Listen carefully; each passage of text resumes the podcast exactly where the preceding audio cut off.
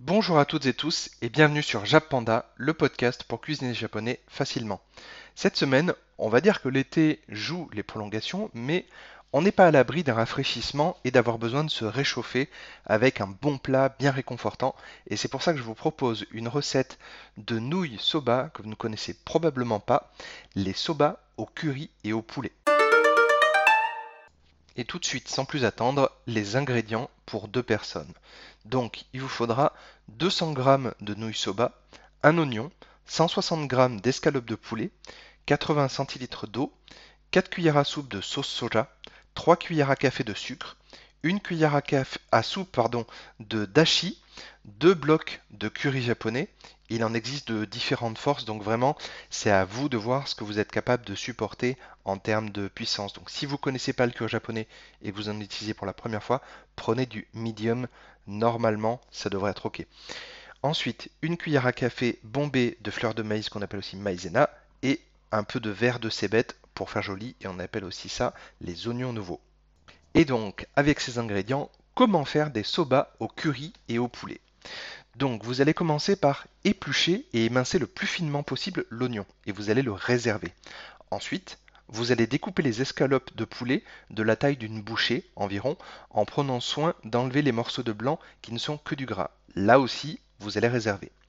Dans une grande casserole, une marmite ou un faitout, faites chauffer à feu moyen l'eau et le dashi. Quand le mélange frémit, ajoutez la sauce soja, le sucre, l'oignon et le poulet, faites cuire 2 minutes.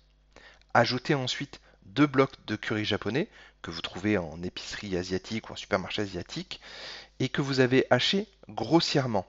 Mélangez afin de bien dissoudre le, curry et cuire une minute.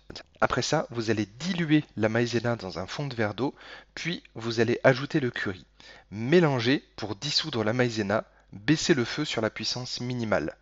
Faites cuire les soba selon les indications sur le paquet égouttez-les, puis servez-les dans un grand bol japonais si possible, pour que vous ayez vraiment la place de mettre vos nouilles, votre bouillon. Et ajoutez ensuite le curry au poulet, puis parsemé de verre de cébette ou oignons nouveaux, comme je disais tout à l'heure, que vous avez vraiment préalablement très finement haché. Et voilà, c'est déjà prêt. Si vous cherchez d'autres recettes à base de curry, je vous propose donc du coup sur le blog jappanda avec 2p donc le curry japonais qui est vraiment idéal pour se réchauffer euh, dès que les températures baissent avec euh, l'automne qui devrait normalement arriver. Ensuite les nouilles udon au curry, donc le kare udon en japonais. Et le poulet katsu avec le curry japonais. Donc le poulet katsu pour rappel, c'est le cousin du tonkatsu, donc le porc pané dans la chapelure panko, et qui est euh, à la fois vraiment juteux et croustillant, et ça va hyper bien avec un curry japonais. Ce podcast recette sur les nouilles soba au curry et au poulet est maintenant terminé et moi je vous dis matakando. À la prochaine